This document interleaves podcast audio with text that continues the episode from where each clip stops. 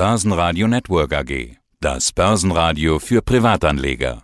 Der Wikifolio Trader der Woche in Zusammenarbeit mit Börsenradio. Ja, mein Name ist Martin Fischbach von Albrecht und Sie, der Vermögensverwaltung. Ich verwalte das Wikifolio Top Global Brands und ich freue mich, dass ich heute dabei sein darf beim Interview. Martin, ich freue mich auch. Ich habe mal geguckt, es gibt ja vier Wikifolios, die man bei euch findet bei Albrecht und Sie. Das eine chancenorientiert, defensiv, Healthcare und eben die Top Global Brands. Bist du da der alleinige Herrscher über die allen vier bei euch im Haus oder teilt ihr euch die Arbeit auf? Nein, wir teilen uns die Arbeit natürlich auf. Wir sind ein ganzes Team, was hier zusammensitzt.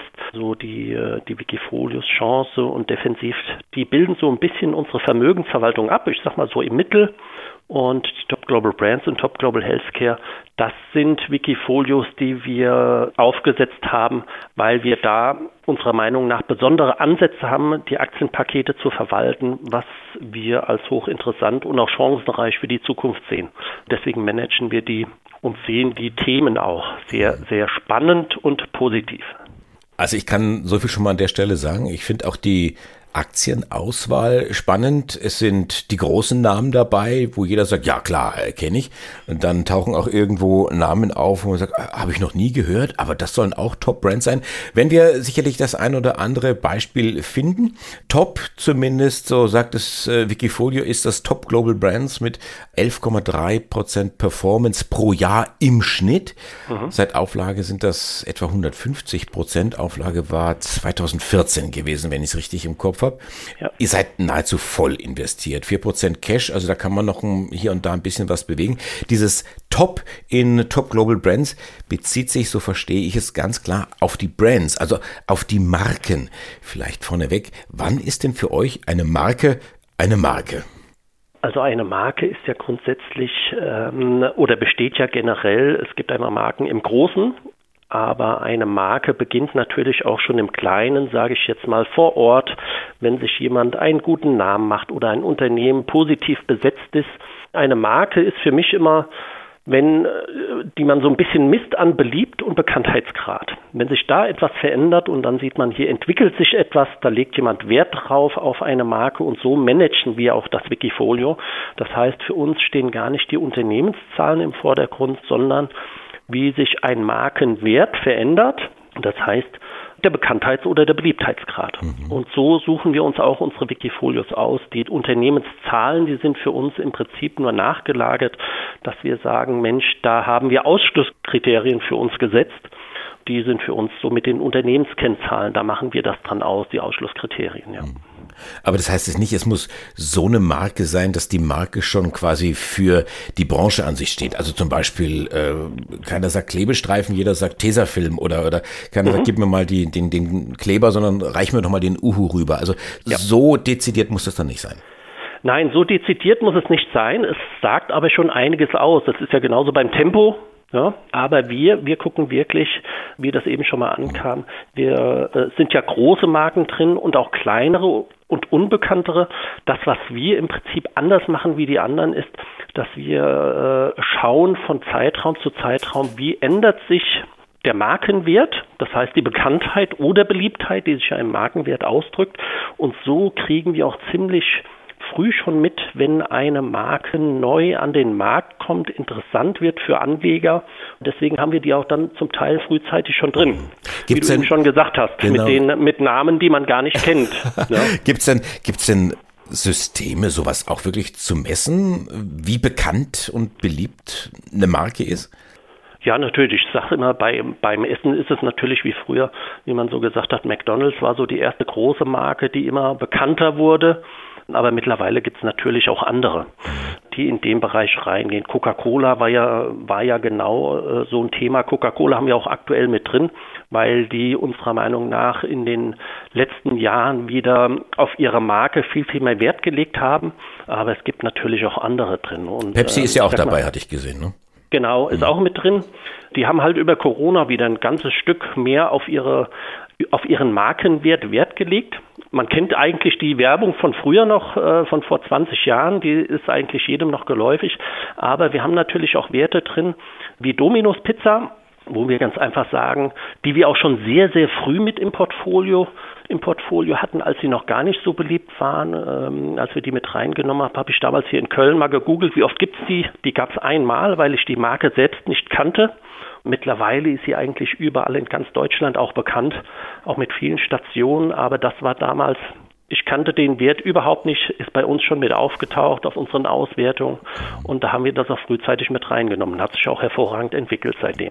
Ist ja cool. Aber was für Schlüsse ziehst du denn im Grunde genommen daraus, wenn, wenn eine Marke so eine Marke ist, was bedeutet das für Kurs, für Kursverlauf und eine mögliche, ja, muss man aktuell fragen, äh, eine mögliche Krisenresistenz?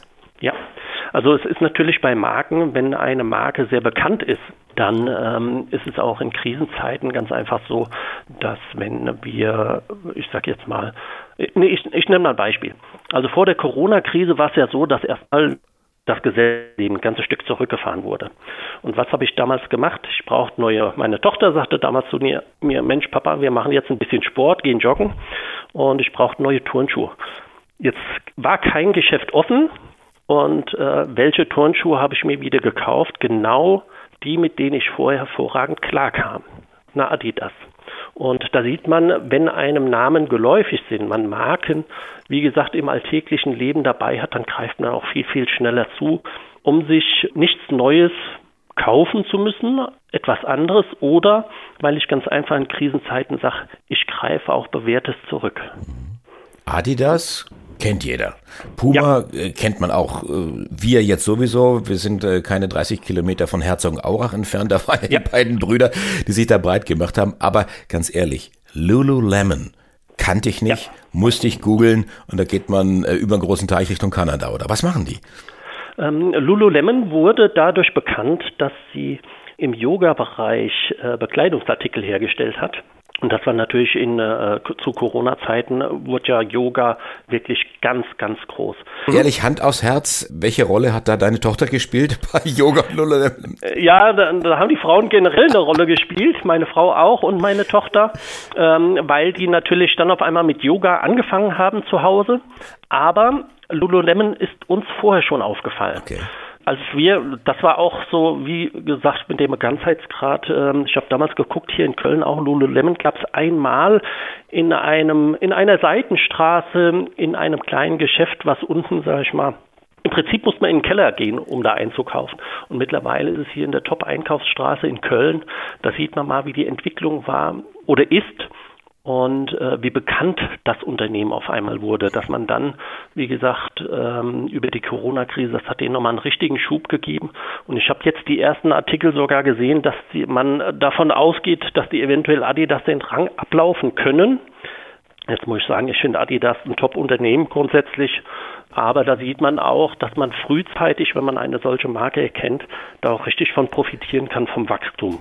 Ja, und, möglicherweise ist Kaspar Rostedt äh, von, von Adidas zu Lululemon dann irgendwann gewechselt und tauchte auf. Nein, völliger Käse. Aber es ist auch interessant, ähm, ich versuche da in eurem Wikifolio Grüppchen zu bilden. Ich finde Hermes, LVMH und mhm. H&M. Also H&M platzt da, was das Thema Exklusivität geht, ein bisschen ab. Aber wie passt das zur Performance? Wenn man Hermes oder LVMH sieht, ähm, da sieht man ganz einfach, dass die in der Vergangenheit auch ähm, sehr, sehr bekannt waren. Luxusgüter wurde auch über die ganzen, über die ganzen Krisenzeiten wurden Luxusgüter gekauft, weil man Wert auf Qualität wiedergelegt hat. Viele Leute, die wussten auch nicht so, Mensch, wofür, wie belohne ich mich denn zu Krisenzeiten auch mal mit irgendetwas? Und da waren Luxusgüter auch mit ganz vorne. Bei ähm, HM ist das ein ganzes Stück anders. Da sind wir auch seit kurzem erst wieder investiert. HM war vorher, sage ich mal, vor, vor fünf, sechs, sieben Jahren, waren die natürlich in jeder Einkaufsstraße ganz vorne dabei. Die haben unserer Meinung nach am Anfang mit ihrer Marketingstrategie ist das nicht so gut gelaufen. Das ändert sich gerade wieder so ein bisschen, dass die wieder überall auftauchen. Man hört wieder in Umfragen, dass H&M, dass da wieder mehr gekauft wird und wir glauben, dass da jetzt ein Umschwung ansteht und die auch das erste Mal so bei der Markenentwicklung und im Marketing das wieder ein ganzes Stück umgestellt hat, dass wir glauben, Mensch, da könnte was passieren. Und deswegen sind wir jetzt vor kurzem wieder eingestiegen. Samsung. Samsung, das ist natürlich der ich sag mal, fetteste Karpfen bei euch im Teich. Samsung ist eine Marke, überhaupt gar keine Frage. Diese mm, Marke aus Südkorea, die machen eigentlich alles. Diversifiziert von der, wie soll ich sagen, Speicherkarte bis zum Monster-Container-Kran. Aber der Karpfen hat ein bisschen abgespeckt im Portfolio. Warum eigentlich? Ja. Ähm, das ist ähm, der politischen Lage sind wir der Meinung, in Asien gerade bedingt. Man hat ja mitbekommen, die ganze Geschichte um Taiwan, China. Da wird Samsung ein Stück weit gerade mit drunter gelitten haben. Nichtsdestotrotz ist die Marketingstrategie auch von Samsung. Also Samsung ist eine richtige Marke und wir glauben, wenn sich das ein Stück weit beruhigt, dann ist da ein Riesensatz möglich. Und man muss ganz einfach sagen, die sind auch die werden immer bekannter. Selbst da ist der, ist der Markenwert, der geht noch nach oben. Wie gesagt, wenn ein Unternehmen bekannter und beliebter wird, wird unserer Meinung nach mehr gekauft. Von daher glauben wir, dass da die Zuwächse in der Zukunft kommen. Mhm. Ja. Sehr breit aufgestellt, sicherlich auch, aber aus einem anderen Blickwinkel Costco Wholesale. Das ist ja auch so ein Monster. Also ich vergleiche es immer so ein bisschen mit der Metro, die aber funktioniert. Costco, da bekommt der Verbraucher alles solange er Mitglied ist. Und das ist ja gar nicht so günstig. Ich glaube, in Frankreich zahlst du so 35 Euro, um da ein Jahr einkaufen zu können. In den USA oder in Kanada, da bist du mit, mit 100 bis 150 Dollar dabei. Aber die, die Leute kaufen ja ein, also da geht ja keiner mit einem Einkauf von unter 150 Dollar oder Euro in dem Fall äh, aus dem Laden. Das ist ja, ist ja irre. Ja, ist natürlich ein interessantes Geschäftsmodell, muss man ganz einfach sagen. Aber es zeigt ja auch, in Deutschland ist das ein Stück weit anders. Hier kriegt man diese Märkchen, die man dann nach dem Einkauf zurückbekommt und kann die dann wieder einlösen für irgendwelche anderen Sachen. Und hier ist das Geschäftsmodell einfach ein ganz anderes, zeigt aber, wenn jemand mal Mitglied geworden ist, und die Leute sich ganz einfach damit beschäftigen mit dem Thema, dann wird auch ein Unternehmen natürlich viel bekannter. Und hier ist, glaube ich, die Mundpropaganda, die spielt da eine Riesenrolle, gerade bei, ich meine, Supermarktketten gibt es ja insgesamt auch ganz viele. Ich glaube, dadurch werden die in der Breite sehr bekannt von, also durch die gesamte Gesellschaftsschicht. Ja, und deswegen geht auch, glaube ich, jeder dort einkaufen. Wie gesagt, ist ein anderes Modell, ist aber hochspannend, weil man dadurch wirklich bekannt in der Breite wird. Und ich glaube, das ist auch das Geschäfts, äh, der Erfolg, den die ganz einfach haben, dass die so bekannt sind und dann diese Bindung auch haben an ihre Kunden oder die Kunden an die Marke. Martin, wir könnten jetzt noch stundenlang sprechen ja. über, über euer Wikifolio, was da alles so drin ist. Äh, wir haben aber Weihnachten alle was vor. Ganz kurz vielleicht als abschließende Frage. Welcher Markenstern für den Insider geht gerade auf und welcher Markenstern ist doch eher so am Verglühen? Ja, also ein Markenstern, der gerade wieder so ein Stückchen aufgeht, von denen, die in der letzten Zeit geprügelt wurden oder aufgehen könnte, ist meiner Meinung nach Netflix. Netflix, die haben ja wirklich gelitten in der letzten Zeit, haben aber in unseren Umfragen, also die Kundenbindung ist extrem hoch. Das heißt, wenn jemand Netflix zu Hause hat, ist, solange keine Werbung eingeschaltet wird, ist, glaube ich, Netflix, ähm, haben die ein richtig ja wieder so eine Aufholmöglichkeit. Ich glaube, das ist bei denen ganz stark. Welcher Stern untergeht oder ich sag mal, welchen wir aktuell nicht so gut sehen. Da sieht man als aufstrebendes Unternehmen der letzten Jahre war das Tesla aber Tesla ist mittlerweile nicht nur in der Beliebtheit, hat sich das ein Stück weit umgekehrt. Tesla ist nicht nur einer, auf der einen Seite einer der beliebtesten Marken, aber auch auf der anderen Seite einer der Marken, die ähm, am unbeliebtesten ist. Und da wird man mal sehen, in, wie es in der Zukunft da weitergeht, in welche Richtung. Also da sind wir sehr gespannt, ob da diese Zuwachsraten in der Zukunft noch sein können oder dieses positive Image, das muss man sich mal angucken.